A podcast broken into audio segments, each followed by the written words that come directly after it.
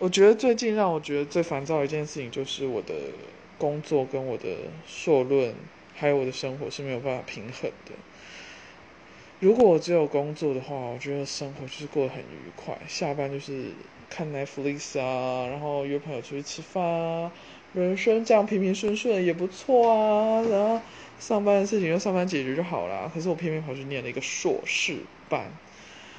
然后这个硕班就是学历也其实不是很好拿，因为它很需要就是你很用心的去写论文这样子。其实前面我已经苦苦过几年了啦，修学分的时候我已经苦过好几年了，但。剩下最后一里路，也就是写论文。那这样等于说我上了两轮班，我白天就已经非常耗脑，晚上更耗脑，因为我要看中文文献跟英文文献，我的大脑就没有办法停下来。那导致我现在睡就是很容易失眠，因为大脑就像打了强心针一样，一直在动。